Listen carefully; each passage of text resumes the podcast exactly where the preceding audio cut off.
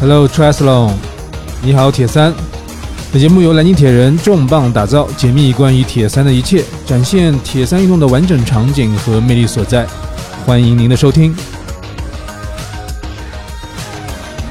你好，我是南京铁的 Shining。本期节目是你好铁三的第十六期，也是我们的专题系列十周成铁的第六期。今天我们将继续邀请到 Ironman 认证教练 USAT Level Two 认证教练李伟来跟我们谈一谈力量训练的内容。那么下面就是我们今天的的节目内容。李教练你好，哎，石林你好。首先从这样一个问题开始，就是说我们铁三中，呃，为什么需要力量？那么需要怎样的一种力量呢？嗯，因为所有的运动它都是以力量为基础，嗯，然后呢，每一项运动呢，它都会有自己的专项力量。嗯所以呢，就是运动员要知道，就是说，那铁人三项这个三个项目啊，包啊包括就是说我们的换项啊和这个整体的把这个三个项目放在一起训练的时候，我们需要做呃就是什么样的基础力量，什么样的专项力量啊，然后呢是知道了这个呃目标以后，那我们去制定计划，就是从零到一，从一到十，这样去一步一步往前走啊，这样的话才能做到有效率嘛。其实有些人有一些观点啊，就是说我们其实对于很多的耐力的运动，比如说像长跑来说，可能更多的主要的训练是在一个对于那个耐力的一个训练上嗯，上的。对于像力量这样的一些训练来说，有些观点就是说不用花太多的时间，那可能更多的时间是要去花在咱们的这个呃耐力耐力的这种专项的这种训练上面的。那您这个怎么怎么看这个问题呢？嗯呃，耐力有一个定义，那么这个定义呢是指是说运动员在呃是否能在就是说嗯这个特定的时间里面，用他身体的这个储存的这个能量物质，然后呢来完成这个运动。那也就是说，第一个会涉及到一个它的经济性的问题，第二个呢就是涉及到它的功能系统的问题嘛。当然，这个这个这这个这个其实是是之前的这个课程的内容。嗯但是这个里面呢，就是说耐力呢，在很多情况下，就是跟实际的我们所讲的力量可能会有一些不同。嗯也就是说，就是长跑运动员他不是一直都在路上跑，他会做一些弹跳性的训练，就是嗯为了提高下肢的弹性，还会做一做很多就是专项的核心的训练，而且这个核心训练里面还有很多是抗扭转类的训练，也是为了呃让让身体更稳定。嗯这是为了提高动作的经济性，因为它只要动作的经济性够好，它的技术够好，那也就是说，意味着是说他在做单次运动的时候，它的消耗就更少。啊，所以说第第一个是它可以更快，也提高成绩；第二个呢，就是说它可以更轻松。嗯嗯，所以说这个就是说耐力是否是需要力量训练，我们是需要，但是呢，这个力量是它一定是专项的。嗯，就是说听起来是为了更好的去完成我们每一项对于这个技术动作的要求，然后我们去发展我们的相应的力量。嗯呃，你的所有的呃，就是呃所作所为都是为了一个目标是呃而服务的，嗯嗯，这样效率才高，而且你的呃就是呃就是效率呃效率有也就是你的实践起来的这个方法也会很简单，你更嗯，容易聚焦，嗯明白了。那么我们还还有一个概念性的一个问题，就是说，呃，撸铁嗯这样的一种我们通常对于力量训练的理解和嗯我们铁人三项对于力量训练的这种要求，它嗯中间是有什么怎样的一些共同点或者差别呢？嗯，我们见过有就是说呃撸铁的运动员参加铁人三项，然后呢嗯也有就是当然铁三运动员也有去撸铁的，这个是互相是有交叉的，嗯那么就是呃，我嗯，我们常见的撸铁呢，就比如说是为了练身体的某一部分，或者是某一个嗯某一块肌肉，或者说某一部分肌肉群去做这个事情。然后呢，嗯铁三运动员呢，就是说在特定的项目里面是需要去做这样的训练的。嗯啊啊，但是呢，就是要要知道我们的目标是什么。比如像自行车运动员，他是需要提高髋部和腿部的绝对力量嗯啊，所以说呢，他去需要就是通过比如像奥运举重、深蹲啊、硬拉等等这些训练来来提高这这个专项力量。嗯，但是呢，如果说你说我通过这个深蹲啊、或者说是硬拉来提高跑步呃的能力，这个其实是呃就不大可行了。嗯深蹲和硬拉提高的大部分都是你的肌群的向心力量，嗯但是呢，我们在跑步的时候，呃，用到的绝大部分都是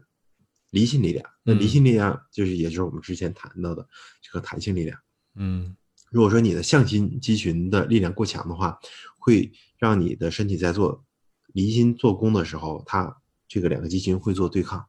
是呃离心肌群很容易疲劳，就是因为肌肉力量不对称的原因。嗯，所以说，你如果说是你的向心肌群练得过于强壮的话，你的离心肌群就会很弱，也就是说你的跑步会很弱。嗯，听您这么一说啊，就是觉得我们常在健身房里面见到的那些力量训呃训练的动作，和我们铁人三项的这个所需要去做的这个力量训练动作，好像是挺不一样的。对，其实每一项运动它都有它自己的独特的训练方法。那么就是我们一定要知道我们这项运动的目的是什么，然后呢，我们再去定我们的实现方法和方案。嗯在不同阶段呢，就是运动员的这个训练的内容是不一样的。嗯在基础期啊、包括呃恢复期的时候呢，就像运动员要做的是调整肌肉力量不平衡嗯呃的训练。那么肌肉力量不平衡呢，就是说在呃，其实绝大部分人当中都会存在这个问题，比如嗯像久坐或者说是某一项单项运动的训练过多，那么呃，这个肌力不平衡，在去做肌力不平衡，也就是我们所说的 conditioning 啊、嗯这个调整，呃，这一部分这个周期里面的时候呢，相当于是运动员的单组的动作的次数基本上都会在二十个或者三十个以内。嗯，就听起来还是偏数数呃数量比较多，少重，量嗯。，对，然后呢，每次呢要做两组，然后两组之间的训练呃休息时间呢要控制在一分钟。嗯呃，在基础期的时候，我们会让运动员去做臀桥这个动作，嗯啊，不负重最简单的臀桥，这个是为了去激活他的臀大肌和呃和就是整个身体的后侧的肌群。就为什么要做这个臀桥呢？因为就是大部分人会有久坐的问题，嗯啊，久坐呢会导致这个臀大肌沉睡嘛，就是它会会被抑制，然后呢嗯髋的前侧紧张，会导致呃肌肉力量不平衡。所以说你呃这样的运动员呢，他站起来的时候会有一个下降，呈现一个腰椎前凸的这么一个症状，就是这个被称为下交叉综合症。嗯所以说呢，臀桥呢可以很有效的去呃纠正这个肌肉力量不平衡。对，所以呢就是呃基础期的时候，其实要从最简单的臀桥开始。如果嗯说运运动员这个肌肉力量不平衡的情况比较大的话，嗯呃，而且呢还有一些运动员呢，他的膝关节的伤病是比较明显的，嗯，就比如他是不能做深蹲，那他也是一定就通过臀桥来来做训练。啊，然后呢，最开始是说做这个双面的臀桥，也就是说双脚都在地上的。之后呢，嗯就是说可以做升级版的，就是一条腿抬起来，然后只用另外一边，那这个叫单单面臀桥。啊，这个单边臀桥之后再没有难度，就是对身体的刺激又不够了以后呢，可以把双脚都放在这个瑞士球上面，也就是我们常见的瑜伽球。嗯呃，要注意呢，不同身高的运动员呢，他用的球的大小是不一样的。嗯个子高的人用的球的直径更大一些，个子小的运动员就是用的球要小一些嗯啊。然后把双脚都放在这个上面，这个时候呢，就因为球它会左右滚动，所以说会强迫运动员的核心收紧嗯啊，这个相当于又又增加了难度。但是我们的就是我们回想一下，这一二三步呢，其实都没有给运动员增加负重。嗯，嗯，为什么？自体重量是因为，嗯对，是因为我们在后面的话可以通过深蹲或者硬拉去提高运动员的呃这这这一部分的力量。其实，在臀墙上可以可以不不在这个上面给他去增加难度。嗯，明白明白，就通过其他动作补充来增加他这个肌肉的力量啊，不一定哎，非要对，单向的一个。嗯，嗯对，其实我们这里边是刚才李教练提到一个概念，叫做这个力量级调整这么一个概念。嗯这就是说，其实我们的这个训练的这些力量是有一个需有一个调整的一个目的的。那李教练跟我们讲讲，他这个为什么要有这么一个嗯呃，针对于这么一个调整的这么一个目的呢？嗯，调整的是什么东西呢？嗯第一个呢，就是说绝大部分人都会有肌肉力量不平衡的情况，嗯然后呢，就是说改变肌肉力量不平衡呢，就需要做调整。嗯啊，然后呢，就是说，呃，是否每项运动都需要这个？一个是看运动员的天赋，第二个呢是看他的训练的周期和和这个执行的情况。嗯，但是呢，就是说，呃，我们从基础期、提高期到强度期，呃，这个分阶段来讲呢，就是说，呃，基础期的时候做的更做的绝大部分训练都是以调整为主，嗯。啊、就是先解决肌肉力量不平衡，不平衡的问题，嗯。对，等到进阶期的时候，啊、也就是说强强度期的时候呢，开始做专项力量训练。嗯比如像自行车，那他这个时候一定开始做深蹲嗯。啊、然后力量呢逐渐增强嗯啊、负负载力逐渐增强嗯。啊、然后呢，等到赛就是赛前的时候，就有个强度期，就是赛前减量期的时候。嗯赛前减量期的时候，大家要注意，就是训练的时长会缩短，但是强度不减。嗯这个时候开始练爆发力，啊，比如说像有跳跃深蹲，是嗯嗯嗯嗯，然后呢，还有跳箱，嗯嗯，然后呢，就是说，呃，比如对于游泳来讲，就是游泳我们最呃最常见的就是拉皮筋儿，对吧？嗯呃，拉皮筋儿，然后呢，就是或者说用瑜伽垫，用瑜伽带去练肩袖力量，这个嗯。其实你都很难见到爆发力训练。但是是。呢，就是说对游泳运动员来讲的话，他可以就是通过药球训练，啊、嗯。抛药球或者是往把药药球往地上砸，这样的训嗯。练去提高手臂和背部的这个爆发力。嗯。啊、因为很多时候很多运动员在水里面实际上是会用到爆发力的，嗯。嗯，但是呢，如果说你前面一直做的都是耐力比较缓的，那这个时候会呃肌肉很容易会疲劳。其实它也是为备战做一部分准备。所以我们这，所以我们铁三中这些力量训练，其实是针对我们每一个阶段的这么一个特点和一个一个问题，去有针对性的去做一个训练的。对，所以但是你嗯做所有的所有的训练一定都是有的放矢的，知道我为什我为什么要做这个训练，嗯嗯然后呢，我做这个训练的目标是什么，然后我这个目标怎么去检验，一定是一二三步，明白明白这样的。话你你才你才能练得明白。嗯，嗯，所以我们下面就请李教练给我们分享一下，就是说我们呃需要做哪些力量训练，以及怎么去做这些力量训练。呃，嗯，OK，那我们先嗯从游泳开始讲。好，分分项目来啊。哎，对，那游泳呢，就是说，呃，我们都知道游游泳呢，大部分人会有游泳肩的问题。嗯游泳肩的产生是由于经过大量的常规训练之后，胸肌和背阔肌相对于肩袖肌群，呃，要发达，这个时候产生了肌肉力量不平衡。肩袖肌群呢，主要是围绕肩关节附近的这些小肌群，啊，那么它产生了肌肉力量不平衡以后，就是肩关节容易在每次划水的时候，包括有一些错误动作会让肩关节受到撞击，嗯撞击多了以后，肩关节它会受到损，会有损伤，啊，因为肩关节里面它这个也是有软骨的嘛，这个软骨被撞多了之后，它就它它就开始你就开始有疼痛感。是嗯那么游泳的话，这个怎么解决呢？就是说，每次去下水之前和每次出水之后，运动嗯员都要去做肩袖力量的训练。那这个嗯是必就是你可以去查这个呃这个动作是怎么做的，这个实际上是很容易查得到的。嗯啊，也比较简单的几个几个动作啊。然后呢，要注意这这些动作呢，我们尽量不要用绳机去训练，不要用健身房里面的绳肌训练，嗯尽量要用这个弹力绳和瑜伽带去训练。嗯，嗯，为什么这样？就逐级力量加强那种感觉啊。对，是因为你把，就是你用弹力绳或瑜伽带，你把它拉出来的时候，这个力量是渐强的。对对，嗯但是绳肌呢，这个你只要是配重不变的话，它这个力量始终是恒定的。对，所以说这这两两种器械的或者器材的这个训练效果是完全不同的。所以呢，就是说这是关于游泳，而且呢，就是呃，游泳需要做大量的核心力量训练嗯啊，就是很就是成绩好的游泳运动员，他的核心力量的训练每天基本上都会占掉他的就三十分钟，呃嗯六十分钟，有的人会持续到两个小时。就我曾经问过一些这个游泳专业的一些这个专业运动员，然后我问过他们说，呃，因为我们看到很多游泳运动员的这个身材都特别好，特别是肌肉特别的健美啊。嗯我就问他们，这些肌肉是专门练的，还是做这个运动？做这个运动，它自然而然会长出来的。嗯，就他给我们的答案是自然而然就长出来的。对，就是呃，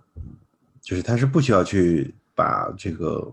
呃把肌肉练大嗯。啊，他就是这个这个运动本身这个运嗯。动就是你的营养和你的训练搭配得当的话，你的肌肉就是身材就会凸显出来啊很哎，对对对，啊，嗯。所以就可以看到我们这个这个其实力量对于这个咱们的这个三项中的这些运动来说是非常非常重要的重要的一个部分啊。对对对。然后呢，就是我们再讲一下自行车。嗯那自行车的时候，就相当于是我们要知道，就是首先运动员的躯干要保持稳定嗯啊。那骑公路车和骑铁单车的时候，这个保持稳定的发力的位置是不一样的。骑公路车的时候是整个躯干、上背、下背，包括腹部和手臂一起来负责稳定。嗯，但是骑铁单车的时候，只有只有上背和和手臂来负责稳定，嗯就像下背和腹部是松掉的。嗯那这个时候相当于是运动员要要去做相应的呃专项的力量训练，比如像婴儿爬行、侧嗯侧平板、平板这些都可以去增强你的稳定性。听起来也是核心的问题啊。对，这是这是核心。然后呢，第二呢，关于下肢，下肢呢就是说三项运动的主发力点都在髋关节。那么自行车的髋关节的发力怎么去怎么去训练？第一个是深蹲啊，嗯然后呢箭步蹲啊，然后呢就相当于是先从先从增加次数和频率开始。而嗯不是先从大重量开始，OK 啊，啊。然后呢，等到就是说你感觉到我，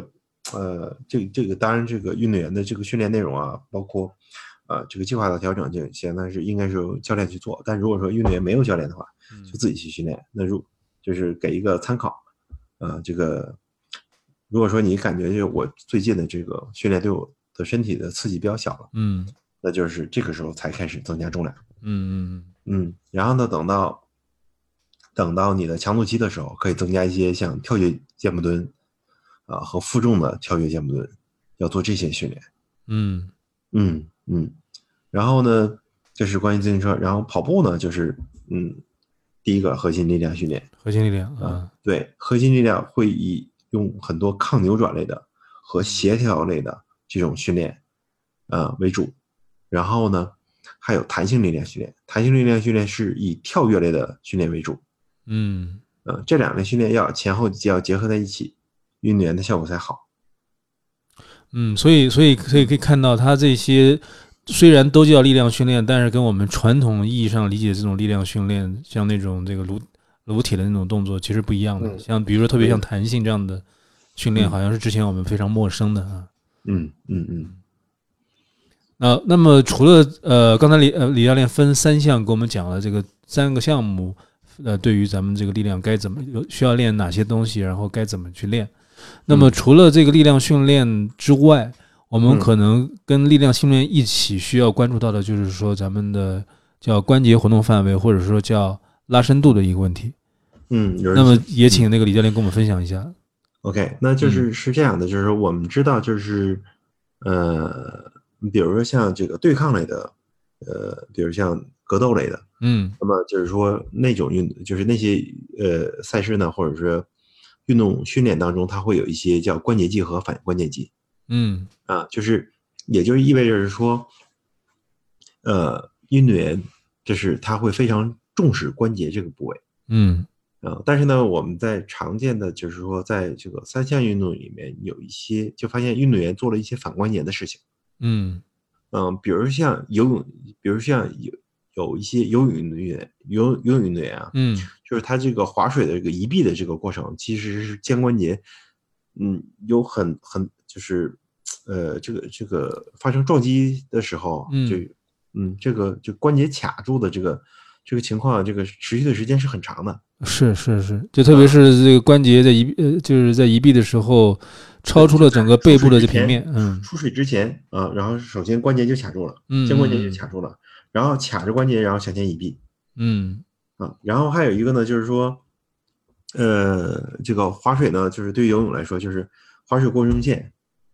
啊，插水过中线和划水过中线，这个嗯其实是对肩关节的压力是很大的。是啊，啊，就相当于这种都是属于对关节的不良使用，就是不正当的使用嗯啊。然后呢，就是呃，你比如说像这个呃呃自行车，自行车呢，就是说第一个是腰椎，腰椎的活动范围，有的人是腰腰椎僵直，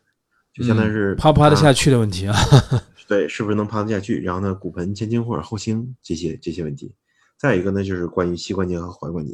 因为我们在骑车的时候，相当于是这个力量从髋发出来了以后，是通过下肢传传导在踏板上。是嗯那如果说是踝关节不稳定的话，它作为支撑点，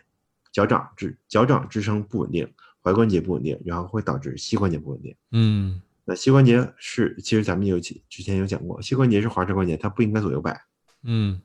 啊。如果说你在骑车的时候，骑行这个节这这一集里面强调过很多遍。嗯，对对对，如果说它有左右摆动，那其实呃膝关节也也会受到伤害。是嗯嗯，然后呢，就是嗯，讲到跑步，那就是如果说你是一个 heel striker，也就是说后脚跟儿先撞撞地的话，你要额外的去关注自己的膝关节和髋关节嗯啊。那这两个关节的话，相当于是你在撞击的时候，因为没有了足弓和跟腱的减震，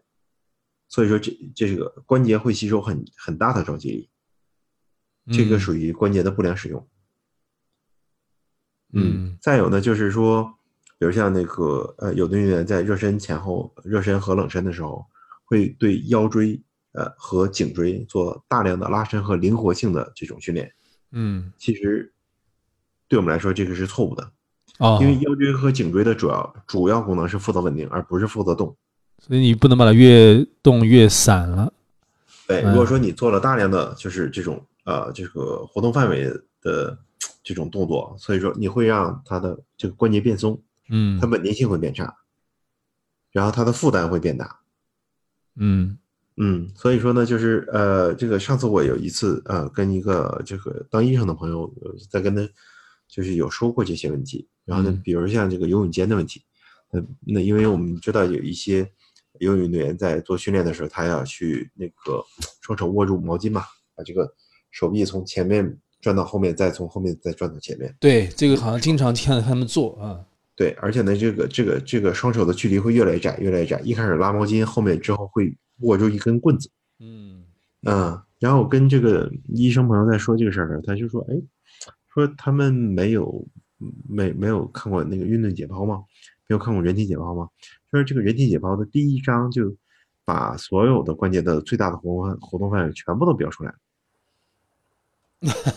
啊，就是也就是说，你最大活动范围在这里，就是你的正常使用就不应该超过这里。”好吧，啊，那所以说呢，嗯就是我们我们可以回想一下，就是说哪些训练可以做，哪些训练可以不做。嗯，嗯，因为实现方法的实现目标的方法很多，是我们我们可以不不拘泥于在一个某一个点上。嗯但是如果说运动员一旦受伤，这个问题会很大啊。所以说这也是为什么就是说这个 USOC 它在一七年的时候推推出了这个叫 Safe Sports 这个呃这个项目，就是嗯第一是保证运动员不受伤。嗯因为运动员一旦受伤，他很有可能需要六到八个月，或者是更长的时间去恢复是嗯啊。那他会严重严重的影响到运动员的这个训练呃训练这个计划，还有嗯最终的表现。嗯，而且有些伤病是不可逆的，所以说第一是运动员是绝对不能受伤，是绝对不嗯能让运动员受伤。嗯，第二呢，就是要保护运动员，所以说就是从所有的呃训练内容和训练的执行方式，呃、还有呢就是前后的环节衔接，还有包括保险等等这些，一都是为了保护运动员去做的事情。明白明白。就关于这个叫呃关节活动范围，我还有几个问题想请教这个李教练，就具体的根据我们这个咱们新人朋友经常会疑惑的一些问题啊。嗯嗯，比如说像游泳的话，其实很多时候在我们游泳之前和游泳之后，我们的游泳教练们都会让我们去压肩，这个可能针对的问题没有像刚才那个李教练说的，就是说拿着毛巾前后这么滚滚肩关节这么夸张啊。但是其实我觉得是不是它能够帮助我们保持手在呃伸在在前伸的时候的一个姿态，不要不要离水面太远。能够尽量贴近贴近于这个水面。压肩的正向、侧向和包括从后面翻上来的这些压肩呢，这些压肩的拉伸动作的主要目的是为了让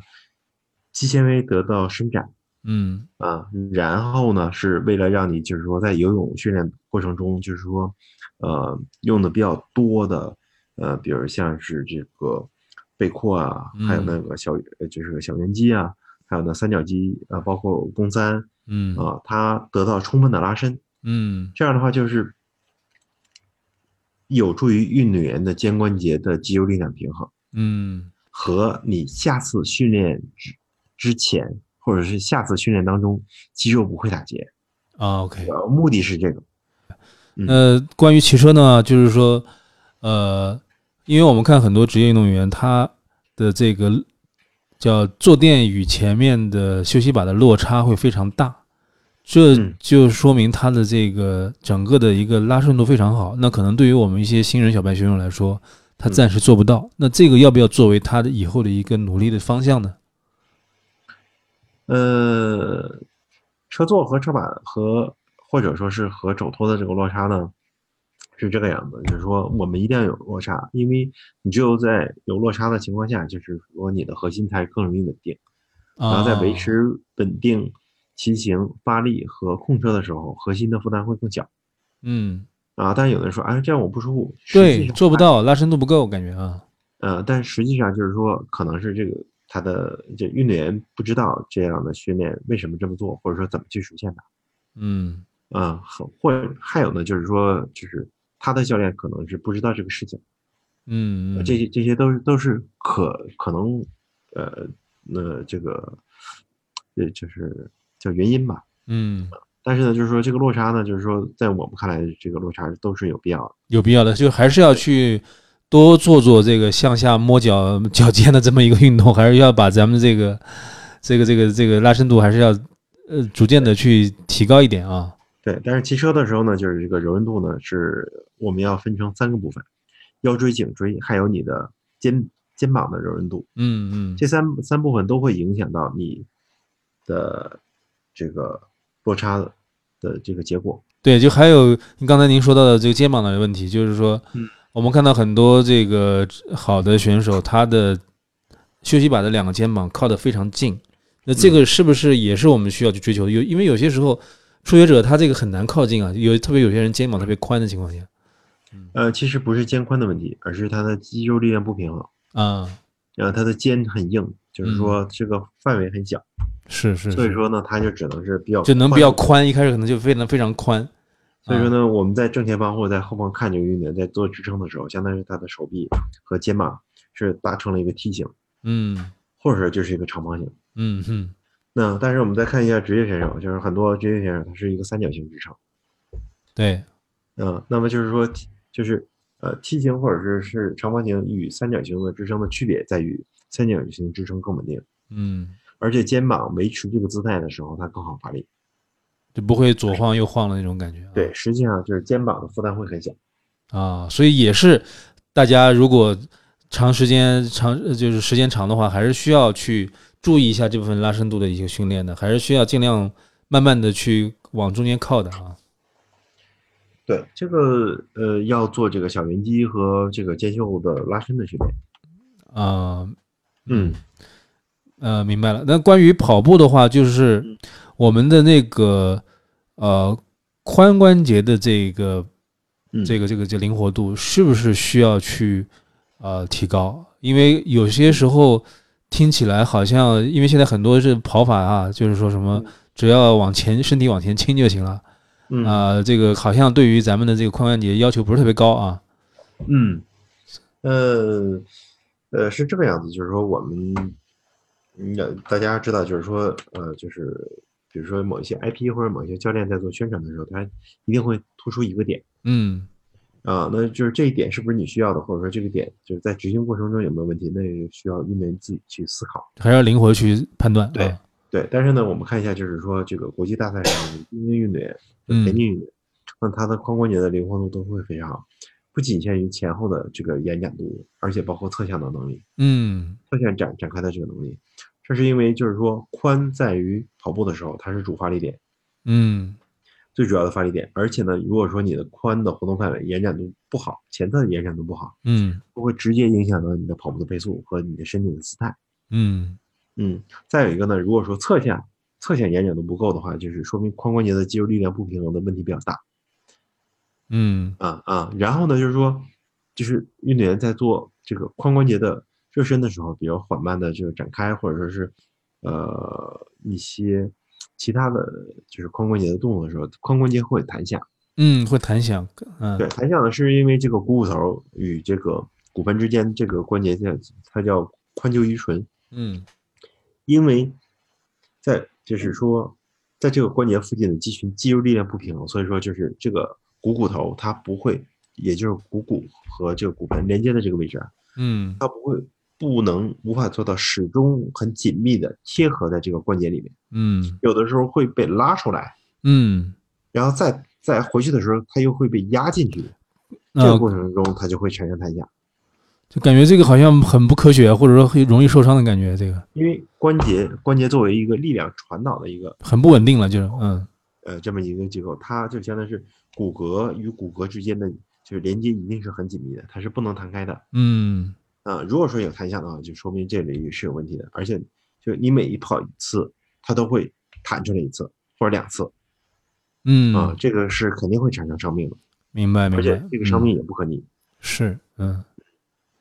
好的好的，所以这个咱们的髋关节对于跑步来说，还是需要去注意去拉伸的，不能说是这个直接前倾就 OK 了啊，还是嗯。需要去注注意这个前面的这个准备的拉伸和后面的这个放松拉伸的。好，嗯那么关于这个力量整个一个训练的这么一个安排的话，在一个小周期里边，或者说在一周的时间里边，李教练嗯觉得应该怎么样去安排比较好呢？呃，运动员是每周是建议是一到两次的力量训练，啊、就是专项的力量训练，那就是嗯说是每次三十分钟就足够了。嗯啊，然后如果说你说啊，我这一周只有一次，那就我想做一个小时，这个也 OK 没有问题。啊，然后呢，就是对于工作比较繁忙的人呢，他可以把这个所有的训练量训练内容呢，打散到每天的，呃，就是日常工作当中去去做就是，啊嗯啊，然后呢，就是说常见的热身的动作和冷身的动作，其实也包括了大量的拉伸和力量训练。嗯啊，然后呢，在每一项训练之前，我们都可以加上十五分钟的热身，呃，就是热身可以有动态拉伸和转旋力啊来构成。然后呢，在训练结束之后，可以由静态拉伸，嗯嗯啊和一些特定的动作来做结束。嗯嗯，这样的话就相当于是，嗯，就是我们日常训练的，呃，嗯，就可以把这些内容都融入融入进去。嗯。嗯，那对于这个咱们力量训练的一些硬件的条件或者环境，有什么样的一些建议吗？就是说，我们是不是还是需要去健身房呢？还是说自己在家就可以呢？呃，大部分训练就是是自重类的，然后呢像深蹲、硬拉，还是需要有点器械的啊？对，有一些器械的，然后呢，就是可能是呃这个基本上都要到这个呃你健身的场所，明白？呃但是要注意呢，就是说这个呃这个深蹲附近是属于一个 高危区域，哈，高危区域，因为就是你在做深蹲，包括呃深蹲硬拉，或者说是做推胸的时候，呃，这个你不知道是什么人会在附近是，啊、然后你他有有的时候是这样的，就是说有的人有的运动员在那里练深蹲的时候，突然间就就是站就是两组之间站在那里休息的时候，嗯。然后就过来了一个人，哎，就拿到了一侧的一个杠铃片嗯，啊，然后杠铃就翻掉了。是，啊啊，然后还有呢，就是有的人就是在做，呃是呃这个就推举的时候，他会把这个呃或者说这个抓举的时候，他会把这个杠铃扔出去，啊，因为对，对，这这这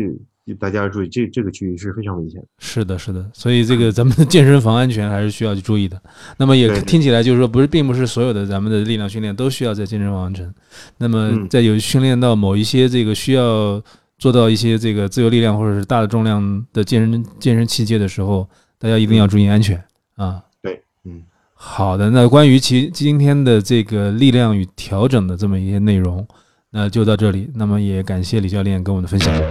我们下期再见。好，谢谢，再见。再见。本节目在喜马拉雅同步更新，欢迎您搜索“你好铁三”收听、收藏、转发节目。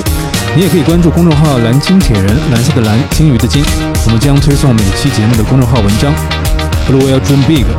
你好铁三，Hello Triathlon。